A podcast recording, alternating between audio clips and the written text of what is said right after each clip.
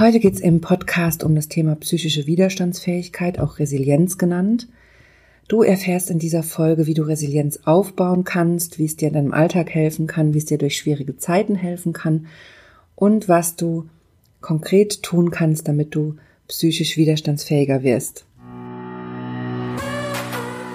Herzlich willkommen zu Weiblich Erfolgreich, deinem Karriere-Podcast.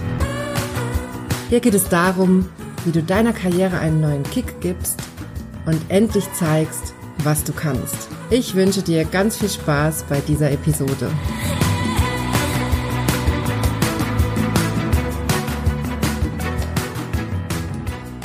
Hallo, schön, dass du eingeschaltet hast. Mein Name ist Johanna Disselhoff und ich bin deine Karriereberaterin. Ich helfe Frauen wie dir dabei, Karriere zu machen, endlich beruflich sichtbar zu werden und sich durchzusetzen, damit du nämlich endlich das Gehalt und die Wertschätzung erhältst, die du verdienst und das ganz ohne, dass du dich verbiegen musst oder deine Weiblichkeit aufgibst. Und heute habe ich ein super spannendes Thema mitgebracht, was uns, glaube ich, alle betrifft, nämlich die Frage, wie man psychisch widerstandsfähiger wird, wie man sogenannte Resilienz aufbauen kann und wie man das auch im Alltag nutzen kann. Und weil ich da gar nicht so sehr die Expertin bin, habe ich eine Psychologenkollegin eingeladen, nämlich Amelie Schomburg. Sie hat sich gerade mit dem Thema positive Psychologie und Resilienz selbstständig gemacht und erzählt uns in dieser Folge ganz, ganz viel, was wir tun können, wie Resilienz entsteht, wie wir es umsetzen können. Es ist eine super spannende Folge geworden. Und da will ich dich jetzt auch gar nicht länger auf die Folter spannen und wünsche dir ganz, ganz viel Spaß mit dieser Episode. Ja, ich habe heute Amelie Schomburg hier im Interview. Amelie ist Psychologin und Expertin für positive Psychologie und Resilienz und hat sich auch gerade vor ein paar Wochen selbstständig gemacht. Und weil ich dieses Thema Resilienz so wichtig finde, gerade für die Karriere und für den Karriere-Podcast, habe ich sie eingeladen, hier ein Interview zu führen mit mir und uns ein bisschen zu erzählen, was es für Tipps gibt, was man so machen kann, um widerstandsfähiger zu werden und besser durchzukommen beruflich. Und ich freue mich sehr, dass du da bist, Amelie. Ja, vielen Dank für die Einladung. Ja, dann würde ich dich bitten, stell dich doch erstmal kurz vor und erzähl, was du so machst. Genau, also wie du gesagt hast, ähm, ich bin Amelie, ich bin Psychologin. Ich komme eigentlich aus dem Bereich Organisationspsychologie. Also habe jetzt eine Weile in der Unternehmensberatung gearbeitet, ein paar Jahre und habe mich gerade selbstständig gemacht im Bereich positive Psychologie, also wie man ein erfülltes und glückliches Leben führen kann und Resilienz, also psychische Widerstandsfähigkeit entwickeln, um mit Stress besser umgehen zu können. Und dazu führe ich Workshops durch, mache Trainings, mache auch ähm, eins zu eins Coachings, um Menschen ja zu helfen, dass sie mit Stress besser umgehen können, dass es ihnen besser geht.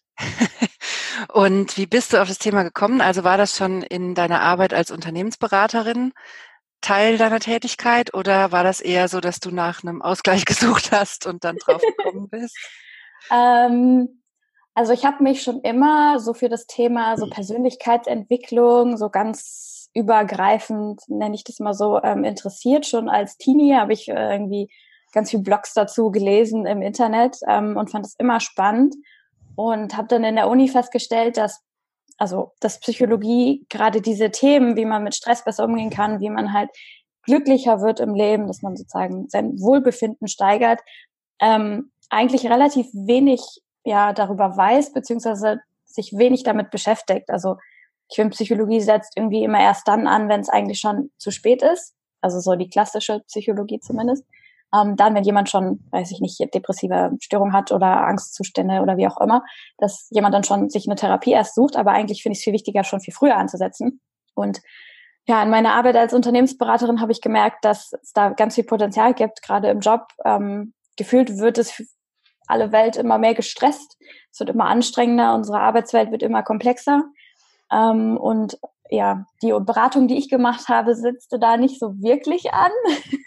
das fehlte mir da halt dann doch sehr. Und ja, so kam das dann, dass ich mich mit dem Thema irgendwie mehr, immer mehr so beschäftigt habe.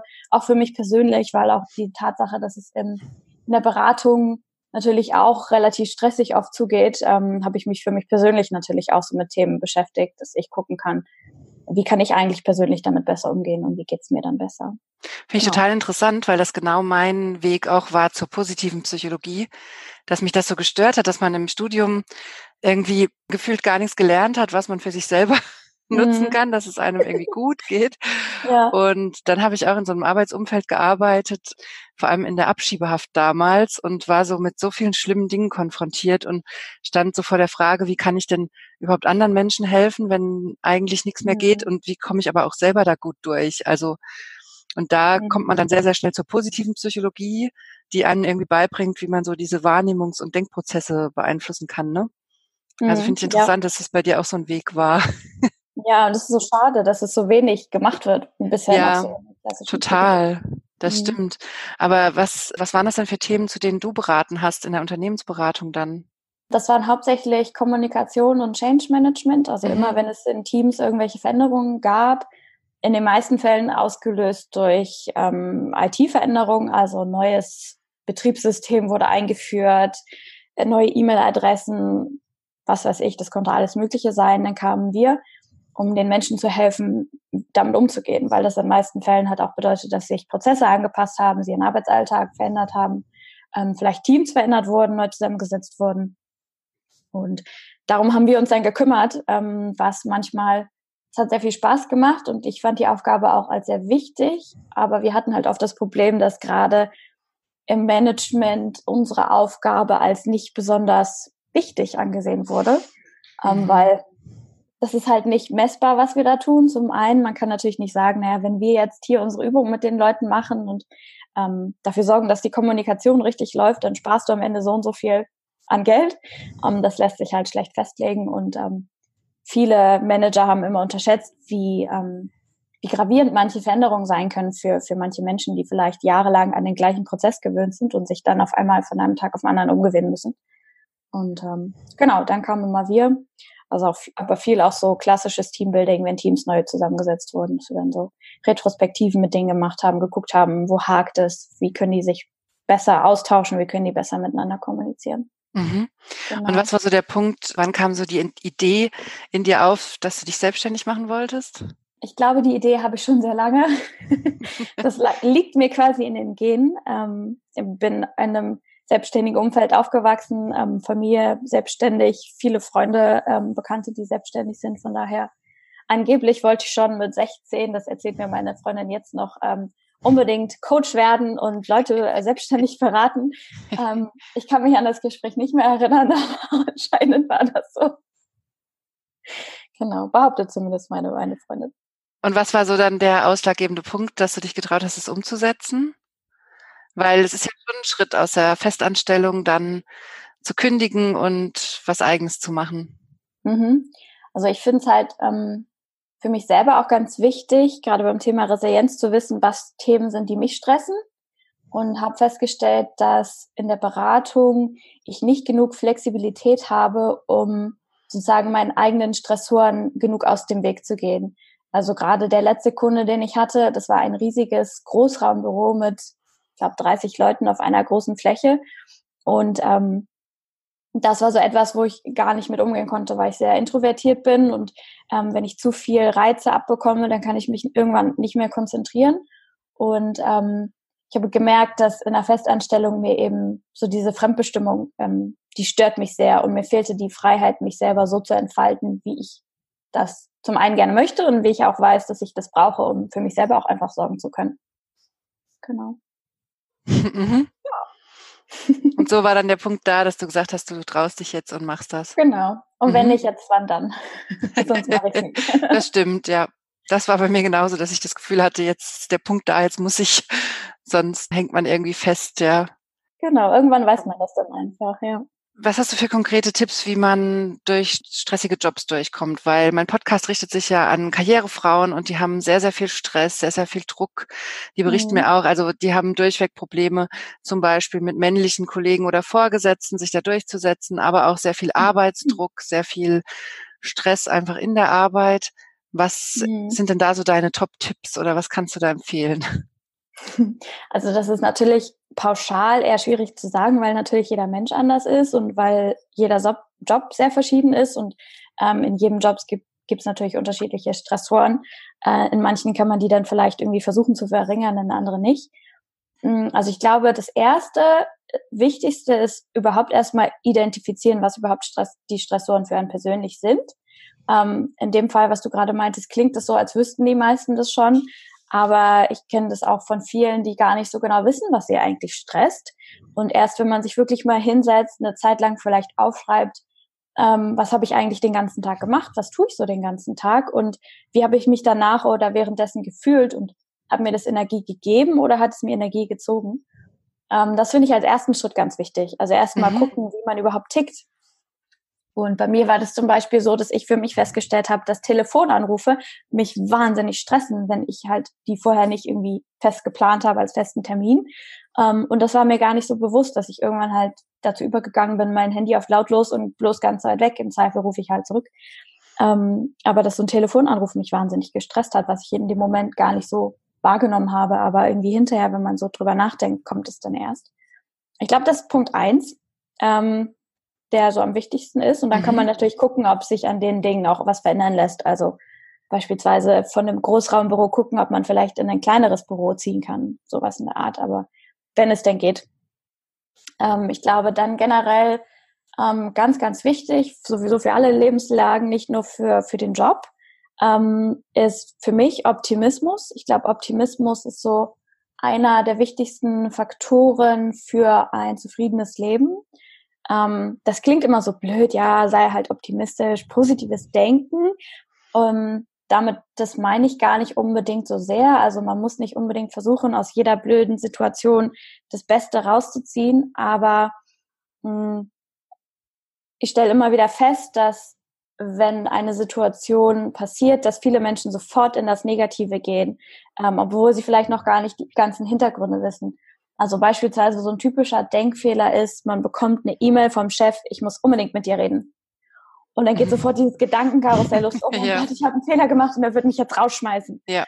Und im schlimmsten Fall geht es so weit, das kenne ich von mir selber auch, dass dann das Gedankenkarussell gar nicht mehr aufhört und ähm, von dieser einen E-Mail sehe ich mich dann schon auf der Straße landen, weil ich meinen Job los bin und sehr gut geschlafen ist. ähm, das ist natürlich nicht besonders förderlich. Ähm, und da vielleicht erstmal zu gucken, ein bisschen rationaler versuchen daran zu gehen und vielleicht auch erstmal zu gucken, erstmal abzuwarten. Vielleicht möchte der Chef auch einfach nur, vielleicht hat der Kunde angerufen und möchte, er möchte dir einfach nur eine bestimmte wichtige Änderung mitgeben, von der er weiß, dass du sie noch nicht hast, weil sie wichtig für deine Arbeit ist. Oder vielleicht ist er auch super zufrieden und der Kunde hat angerufen und hat dir ein super Kompliment gemacht und er ist stolz und möchte dir das gerne weitergeben.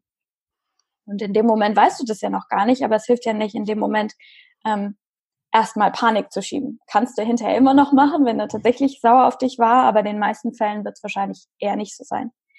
Aber wie kann man das denn üben? Also wie kann man denn optimistischer werden?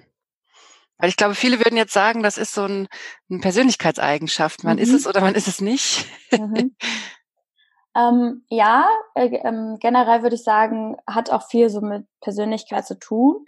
Ähm, aber ich glaube auch, oder ich bin überzeugt davon, dass man das auch üben kann. Es ist natürlich super schwierig, aber ähm, wenn man versucht darauf zu achten, wie man manche Situationen interpretiert, wie man manche ähm, über manche Situationen äh, denkt, dann kann man eben auch bewusst versuchen, halt stopp. Jetzt redest du dir gerade selber völligen Unsinn ein. Ähm, warte doch erstmal ab. Ähm, das ist eine Übungssache. Das ähm, dauert. Das geht natürlich nicht von heute auf morgen, aber wenn man das trainiert und versucht darauf bewusst zu achten, ähm, dann kann man das auch üben. Und dann kann man sich selber quasi sagen, okay, liebe Gedanken im Kopf, ihr redet mir hier gerade völligen Unsinn ein, seid mal bitte gerade kurz ruhig. Weil ich weiß ja noch gar nicht, was mein Chef von mir möchte.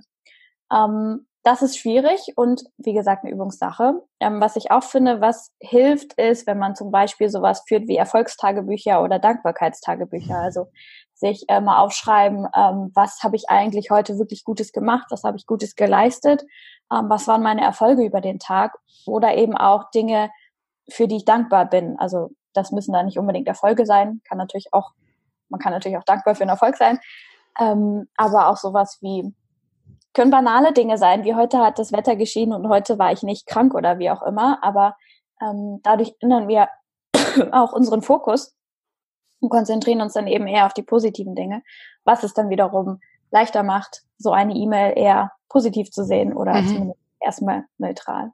Genau. Ja. Also was mir tatsächlich immer noch hilft, das fällt mir an der Stelle gerade ein, ist so der Gedanke, dass sowieso, also dass ich davon überzeugt bin, dass sowieso alles so kommt, wie es kommen soll. Mhm. Und wenn er mich jetzt kündigen will, dann kündigt er mich halt. Dann ist das so, dann ich habe immer so das Bild, wenn eine Tür zugeht, geht halt eine, geht eine andere auf. Mhm. Davon bin ich fest überzeugt und dann kann ich sowas auch besser ertragen. Das ist aber auch so eine Einstellungssache und das hab, da musste ich auch lange üben, dahin zu kommen, das so mhm. hinnehmen zu können. Das ist also genau wie du es gerade beschrieben hast, so ein Prozess. Und ich kenne auch diese Übung mit dem Stopp sagen. Also, dass mhm. man wirklich sich, das hat mir eine Kollegin immer gesagt, in, wenn wir schwierige Phasen hatten, die hat immer gesagt, stell dir ein Stoppschild vor. Mhm. Also stell dir wirklich im Kopf ein Stoppschild vor, dass du jetzt aufhörst zu denken an diesem Thema. Ja, und tatsächlich ja. hilft das auch. Das muss man auch üben, ist auch nicht so leicht, aber man kann das schaffen, ja. Und mhm. dann finde ich auch super, was du jetzt zum Schluss noch gesagt hast, dann nochmal ablenken. Also indem man sich auf die positiven Dinge konzentriert, Erfolgstagebuch schreibt, nochmal bewusst guckt, was war denn trotzdem gut, auch wenn der Tag jetzt irgendwie so eine vielleicht negative Wendung nimmt gerade mhm. oder ich mhm. mich so in die Gedanken verliere. Ja, finde ich super. Mhm. Also du bist auch der Meinung, Optimismus kann man trainieren. Würde ich auch, würde ich auch so sehen. Und ist, glaube ich, ein wichtiger Punkt, ja. Hast du noch weitere mhm. Punkte, was, was da wichtig ist, um durch so stressige Phasen im Job zu kommen? Klar.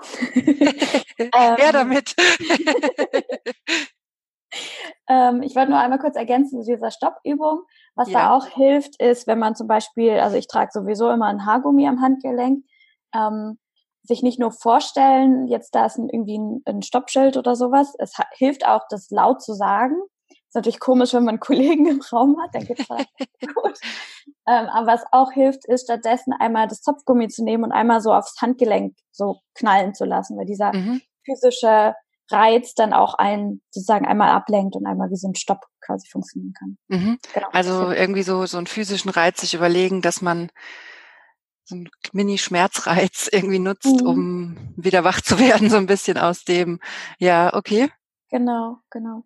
Genau, mein nächster Tipp ist auf jeden Fall, ähm, dass es auch bei der Resilienz einer ist, also die Resilienz ist ja aus verschiedenen Bereichen quasi aufgebaut. Ein wichtiger Punkt ist die Netzwerkorientierung. Ähm, also sich äh, Menschen zuwenden, also mit Menschen über die Probleme reden, darüber reden, dass man gestresst ist. Ähm, dass im besten Fall sind es auch Kollegen. Wenn man solche Kollegen auf der Arbeit hat, ist natürlich super. Ähm, aber natürlich auch zu Hause mit einem Partner, mit Freunden, sich anderen Menschen zu, zuwenden, das hilft wirklich immer. Ähm, und tatsächlich, ähm, was auch hilft, ist, wenn man gerade auf der Arbeit, man ist gestresst und dann hat man andere Kollegen, die auch gestresst sind und die einen in dem Moment um Hilfe fragen. Und äh, im ersten Moment denkt man sich wahrscheinlich, oh Gott, ich habe so viel zu tun, jetzt will diese Person auch noch irgendwas von mir und will auch noch Hilfe. Ähm, und der erste Impuls ist wahrscheinlich erstmal zu sagen, sorry, tut mir leid, ich habe überhaupt keine Kapazität, gerade es geht nicht. Ähm, aber tatsächlich hat sich gezeigt, dass es ähm, das Gegenteil wahrscheinlich hilfreicher wäre, und zwar der Person helfen. Mhm. Weil immer wenn wir ähm, anderen Menschen helfen, ähm, dann sorgt das quasi für eine Verbundenheit mit dieser Person und sorgt dafür, dass bei uns Hormone ausgeschüttet werden, also spezifisch das Oxytocin, das sogenannte Kuschelhormon, was äh, ein Schützer vor Stress ist. Ähm, das heißt also, selbst wenn man gestresst ist, hilft es vielleicht, anderen Menschen zu helfen in dem Moment ähm, und auf jeden Fall sich anderen Menschen zuwenden. Mhm. Das ist ein wichtiger Punkt. Deswegen sind Kaffeepausen auf der Arbeit halt auch so wichtig, weil allein diese Verbundenheit, wenn man sich über den Kaffee kurz unterhält, ähm, so viel von dem Stress auch einfach schon puffern kann. Also Pause machen, sowieso wichtig. Also, okay, da, da steckt jetzt ganz viel drin in diesem einen Punkt. Mit anderen reden, super wichtig. Dann mhm. gleichzeitig ist ja irgendwie ein bisschen paradox, dass wenn es uns schlecht geht, dass es uns hilft, anderen zu helfen. Finde mhm. ich aber einen tollen Tipp, weil das eigentlich so simpel dann ist, ne? Mhm. Und die Pausen nutzen und dann wirklich da mit ein paar lieben Kollegen Kaffee trinken, quatschen, sich ablenken. Ja. Genau. Ich, ich merke, also ich habe das oft bei Klienten, das ist oft meine erste Frage, wenn die mit so beruflichen Themen zu mir kommen, dass ich sage, was sagt denn ihr ihr Partner oder ihre Partnerin dazu? Und dann kommt ganz oft raus, ja, da habe ich mich noch gar nicht getraut, darüber zu reden. Und oh, okay. und da erschrecke ich immer so ein bisschen und deshalb finde ich das super, dass du das auch als Tipp gibst, dass man erstmal mit Familie spricht, ne, oder mit Freunden, weil das, mhm. da ist scheinbar mittlerweile echt eine hohe Hürde, so bestimmte Themen zu Hause anzusprechen. Mhm. Ja, faszinierend. Das, also das ist so wahnsinnig wichtig. Also mhm. generell für einen selber, dass man den Stress irgendwie abfängt, aber natürlich auch für eine Partnerschaft. Also das gehört ja irgendwie zum Leben dazu. Und wenn man mit einem Partner nicht über berufliche Situationen reden kann, dann finde ich das schon irgendwie schade. Aber ja, ganz, ganz wichtig, mit anderen Menschen drüber reden. Muss ja nicht, muss ja nicht der Partner sein, können ja auch Freunde. Ich krieg auch, also wenn ich das dann als Hausaufgabe gebe, weil ich das auch so wichtig finde und weil ich finde, gerade wenn, wenn man sich persönlich verändern will und das deswegen geht man ja meistens zu einem Psychologen, weil man was ändern möchte, dann finde ich es essentiell wichtig, dass die Familie mitzieht, ne? Oder zumindest mhm. die Chance kriegt, davon was zu erfahren und da mitzugehen. Und mhm. dann gebe ich mhm. das gerne als Hausaufgabe, dass erstmal da mit der Family drüber gesprochen wird. Und da ist meistens die Resonanz sehr, sehr positiv. Also ist eigentlich genau das, was du gerade so beschrieben hast. Also meistens kommt mhm. da ganz mhm. viel Support und die Leute wundern sich hinterher, warum sie sich nicht früher getraut haben, darüber zu reden. Ja, es hilft ja auch manchmal, gerade wenn jemand nicht aus dem beruflichen Kontext ist, also wie Freunde oder Partner, einfach eine objektive Meinung dazu zu bekommen, die halt nicht direkt alle Personen kennen, sondern es ein bisschen von außen betrachten können. Ja. Mhm. Wie kann man Resilienz aufbauen? Also was ist da so der Grundstein oder wie gehst du da dran in deinen Trainings? Mm, also auch das ist natürlich unterschiedlich, weil das natürlich auch wieder von der Person abhängt und es gibt ähm, ein Modell der Resilienz, das sind die sieben Säulen der Resilienz, also verschiedene Aspekte, ähm, die zu Resilienz führen. Und ähm, ja, da tickt jeder so ein bisschen anders. Also manche sind in manchen Säulen schon super und manche haben dann Defizite in anderen und je nachdem, ähm, wo die Defizite sind, setzt man dann natürlich an. Und generell setzt sich das zusammen aus Optimismus, da haben wir schon drüber gesprochen. Mhm. Ähm, das ist, finde ich, so ein bisschen so die Grundlage. Erstmal ein positiver Blick aufs Leben ist einfach, ja, finde ich einfach eine wichtige Grundlage. Mhm. Ähm, und dann ein wichtiger Punkt ist die Akzeptanz. Die fällt mhm. den meisten Menschen am schwierigsten. Also wenn man ein Problem hat, eine Situation, die einen stresst oder stört, erstmal zu sagen, okay, das ist dann halt so und ich nehme das jetzt erstmal so hin. Und das ist, finde ich, wahnsinnig schwierig, weil die meisten Menschen sofort in so eine ähm, ja, ich muss aber jetzt irgendwie wieder was dran ändern und oh, ich wünschte, es wäre gar nicht so und oh, würde mein Chef sich nur nicht so blöd verhalten.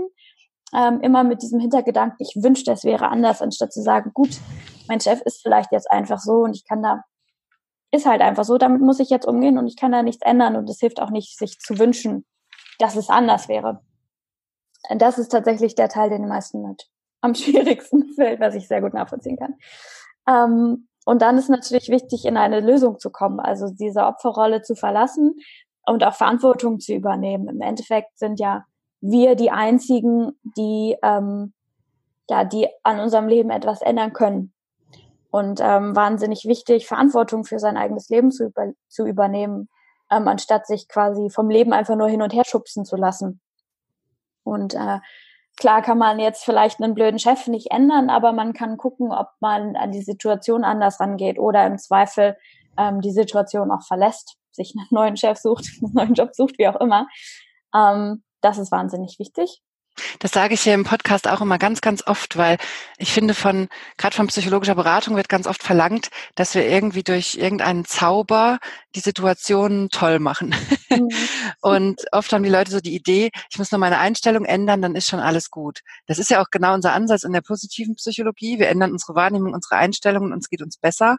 Aber ich muss auch den Leuten immer wieder sagen, wenn die Situation scheiße ist, sorry, dass ich das jetzt hier so deutlich mal gesagt habe, wenn die Situation so richtig mies ist, dann kann man das nicht durch Einstellungsänderungen schön machen. Ne? Da ja. hilft nur, das zu sehen, das zu akzeptieren und was zu ändern und das, die Verantwortung zu übernehmen und dann zu sagen, okay, ich suche mir vielleicht was Neues. Ja, genau. Ja. Genau. Und das ist ja auch, also was du gerade sagst, ja, viele Kunden wollen dann sozusagen eine Lösung vorgelegt bekommen, aber auch wir als Psychologen können das ja gar nicht geben, sondern wir helfen ja nur den Kunden quasi, den Klienten Selbstverantwortung zu übernehmen und das selber für sich zu entscheiden und dann auch durchzuführen. Ähm, ja, wahnsinnig wichtig, auch zu wissen, wann entzieht man sich eine Situation, wann ändert man vielleicht seine Lebensumstände statt nur sozusagen die Einstellung. Ähm, genau. Das ist ein wichtiger Punkt. Ähm, Netzwerkorientierung, da haben wir auch gerade schon drüber gesprochen. Mhm. Also ähm, Netzwerkorientierung, so heißt es offiziell, aber das klingt immer so ein bisschen nach einem Business-Netzwerk. Mhm. Ähm, das ist gar nicht gemeint, sondern wirklich ähm, ja Freunde und Familie ähm, oder Partner oder wie auch immer, dass man einfach Menschen im Leben hat, denen man vertrauen kann, denen man sein Herz ausschütten kann. Und äh, da gibt's ja diese schöne Studie von der Harvard University, glaube ich, die ähm, über 80 Jahre lang die Menschen begleitet haben und geguckt haben, was am Ende sozusagen ein erfülltes Leben ausmacht. Und der einzige wichtig, wichtige Faktor war, dass man einen Menschen im Leben haben musste, ähm, auf den man sich zu 100 Prozent verlassen kann. Also muss nicht unbedingt Partner sein, kann auch ein Freund oder eine Freundin sein oder Familienmitglied, Geschwister, wie auch immer. Mhm. Aber dass man zumindest eine Person im Leben hat, wo man weiß, okay, im Zweifel ist sie da und auf die kann ich mich verlassen. Ähm, genau, und das ist wahnsinnig wichtig, weil, also das kann natürlich zum einen emotionale ähm, Unterstützung bieten, ähm, aber natürlich auch, wenn man ja Unterstützung in, weiß ich nicht, man braucht bestimmte Erkenntnisse oder bestimmte Tools, um irgendwas umzusetzen, seine Probleme zu lösen. Ähm, wie jetzt bei mir zum Beispiel gerade mit der Selbstständigkeit, ist natürlich super, dass ich Leute kenne, die diesen ganzen Prozess, diesen ganzen mhm. bürokratischen Prozess halt schon mal durchgemacht haben und mir halt helfen können, mir halt sagen, was ich wann ans Finanzamt schicken muss und diesen ganzen Kram. Also auch, ja, faktisches Wissen. Ähm, aber emotionale Unterstützung ist dann natürlich ganz wichtig. Genau. Und dann der letzte Punkt, der auch sehr wichtig ist, die Zukunftsplanung, also Ziele haben. Ähm, wo möchte man eigentlich mit seinem Leben hin? Weil auch wenn wir das nicht wissen, ist es auch so ein, ja, so ein Hin- und Hertreiben lassen, so ein Rumdümpeln. Und dann ist es auch wieder so, dass das Leben einen so hin und her schubst, wie es das halt gerne hätte. Ähm, anstatt dass wir eigenverantwortlich ja, uns Ziele setzen, uns überlegen, wo wir hinwollen und dann auch daran arbeiten. Genau. Ich glaube, das waren die wichtigsten Punkte. Und ein wichtiger Punkt, den ich, ja, der gehört offiziell nicht zur Resilienz, aber ich finde das auch ganz wichtig, ähm, gerade in Bezug auf den Job, dass man halt auch guckt, was man außerhalb des Jobs macht. Also was macht man eigentlich in seiner Freizeit? Und dieses typische, man kommt völlig erschöpft von der Arbeit nach Hause, wirft sich aufs Sofa und guckt den ganzen Abend irgendwelche Serien oder Filme und geht dann ins Bett und geht am nächsten Morgen wieder zur Arbeit, hilft halt vielleicht nicht unbedingt, sondern stattdessen eben Sport machen, sich gesund ernähren, statt nur Tiefkühlpizza abends zu machen. Ähm, Freunde treffen, genug bewegen, ganz, ganz wichtig. Ähm, und die meisten Menschen ähm, bewerten das als überhaupt nicht wichtig, ist genug Schlaf. Genug Schlaf ist so, so, so, so wichtig für unsere psychische Gesundheit. Ähm, genau. Das eben auch. Also einfach ein mhm. generell ein gesunder Lebensstil ist wahnsinnig wichtig. Mhm. Genau. Das kann viel. Um auch dann psychisch belastbar zu sein. Genau. Ja, also ich sehe es tatsächlich auch oft bei Klienten, dass gerade diese sozialen Sachen der Strecke bleiben, wenn man viel Stress hat. Also dass man mhm. sich dann eben nicht mehr mit Freunden trifft, dass man abends, wie du schon gesagt hast, man ist so müde, ne? Man knallt sich auf die Couch, guckt nur noch ein bisschen Fernsehen, dann geht man schon ins Bett. Am besten trinkt man noch eine halbe Flasche Wein und bestellt sich mhm. eine Pizza, dann ist so dann fehlen einem auch die Vitamine und alles. Und genau. ja, das ist dann so ein bisschen so ein Teufelskreis, ja. Genau. Ich kann das total nachvollziehen, aber das macht es natürlich absolut nicht besser, sondern. Es ist so ein, so ein Paradox, dass, dass der Mensch da so zu neigt, ne? Wenn es im Job mhm. stressig ist, dann auch alles andere irgendwie schleifen zu lassen. Aber ich stelle mir das auch immer so vor, dass Widerstandskraft dadurch entsteht, dass man einfach viele Säulen hat im Leben und viele, mhm. viele Themen, auf die man aufbaut. Oder ich denke da immer so an diese Modelle aus der Identitätsforschung, aus der Sozialpsychologie, wie unsere Identität aufgebaut ist. Und viele Menschen in Deutschland, glaube ich, beziehen ihre Identität rein aus, aus ihren beruflichen Erfolgen, mhm. aus, aus ihrem Job. Also in Deutschland ist ja der Job extrem wichtig, um jemand zu sein. Mhm. Und mhm. da versuche ich auch immer in, in meinen Coachings oder Beratungen so ein bisschen drauf zu bauen, dass man sich mehrere Identitäten aufbaut, sozusagen. Also, dass man eine breitere Identität kriegt, zum Beispiel durch ehrenamtliche Tätigkeiten, durch soziale Dinge, dass man sich mehr mit Freunden wieder trifft, so dass, wenn es im Job schlecht läuft, man nicht direkt so abstürzt. Weil das mhm. aus meiner Sicht immer so der, der große Fehler ist, wenn man sich nur auf den Job konzentriert und da die eigene Identität drauf aufbaut, dann geht's einem natürlich richtig, richtig schlecht, wenn man entlassen wird oder die Firma macht äh, dicht oder so. Das mhm. ist dann mhm. so ein Riesenschlag. Ja, total wichtig. Ganz, ganz wichtig, dass man auch eben sich aufs Privatleben konzentriert, ne? Weil wenn man dann gute Freundschaften oder gute Beziehungen oder gutes Verhältnis zu der Familie hat, das kann so viel abfedern. Und wie du sagst, ja, so eine Identität als Partnerin, als irgendwie Eltern, als Freundin oder so, dass wenn man weiß, man ist auf verschiedenen Ebenen sozusagen gut ähm, oder hat da etwas, woraus man Kraft ziehen kann, hilft es natürlich, wenn es in einem anderen Bereich nicht gut läuft. Und hast du da denn noch einen Tipp, wenn man jetzt so mega gestresst von der Arbeit heimkommt und auch wirklich so eine stressige Phase hat und eigentlich am liebsten nur rummotzen würde, mit jedem Streit macht? Wie kriege ich das denn hin, dass ich das irgendwie ablege, wenn ich heimkomme? Ich glaube, was da am meisten hilft, ist, wenn man für sich selber ein Ritual entwickelt. Also so ein, wie du sagst, sozusagen in dem Moment, wo man nach Hause kommt, diese Identität, seine Arbeitsidentität quasi so ein bisschen versucht abzustreifen. Ähm, das kann dann alles Mögliche sein. Das könnte sein, eine Runde um den Block spazieren, das könnte sein, duschen gehen oder einfach nur ähm, sich umziehen. Ne? Also wenn wir gerade so im so Business-Dress unterwegs sind, dann sich abends normale Freizeitkleidung anzuziehen, kann schon helfen, so ein bisschen diese Arbeitsidentität abzulegen oder ähm, ja, duschen oder Gesicht waschen oder sowas in der Art. Ähm, Sport kann natürlich auch helfen. Es hilft sowieso, Sport hilft gegen alles, gefühlt. ähm, und ähm, was mir auch hilft, ist ähm, Meditation. Also wenn ich gestresst nach Hause komme, mir irgendwie zehn Minuten einfach nehmen, ähm, vielleicht eine App oder sowas aufs Ohr machen und wirklich einfach nur zehn Minuten einfach nur atmen und einfach nur sein. Und das hilft, um den Großteil des Stresses abzubauen. Und dann bin ich auch bereit, irgendwie sozusagen in den Abend zu starten, ohne dass mein armer Freund den ganzen Stress von meinem Job abbekommen muss, mhm. ähm, weil ich da vielleicht einen blöden Tag hatte oder so. Ja, finde ich super. Vielen Dank für diese Tipps. Haben wir was Wichtiges vergessen, was du unbedingt noch den Hörerinnen mitgeben möchtest aus der positiven Psychologie oder Resilienz? Weil ich habe jetzt ganz quer gefragt, gar nicht so, wie wir das ursprünglich geplant hatten. nee, ich glaube, ich habe das meiste gesagt. Also da gibt's natürlich noch viel, viel mehr und wir können uns jetzt noch drei Stunden unterhalten, aber ich ja. glaube, das Klar, das, äh, so ein Podcast kann natürlich auch keinen keinen Workshop ersetzen, auf jeden genau. Fall. Ja, da muss man dann schon tiefer wahrscheinlich einsteigen, wenn man da richtig reingehen will in das Thema. Wo kann man sich denn jetzt mit dir vernetzen oder mehr von dir erfahren? Ich weiß, du schreibst einen tollen Blog, den verlinke mhm. ich auch auf jeden Fall. Da schreibst du, glaube ich, zweimal die Woche über Einmal, positive ja. Psychologie, einmal die Woche über positive Psychologie und, und Resilienz. Also da kann man schon ganz viel dann von dir erfahren. Und wo kriegt man sonst noch was von dir mit? Ähm, genau, also wie du gesagt hast, mein Blog, der nennt sich Tiny Psychologist, also mhm. kleine Psychologin. Ähm, da einmal den Blog, dazu den passenden Instagram, da heiße ich genauso.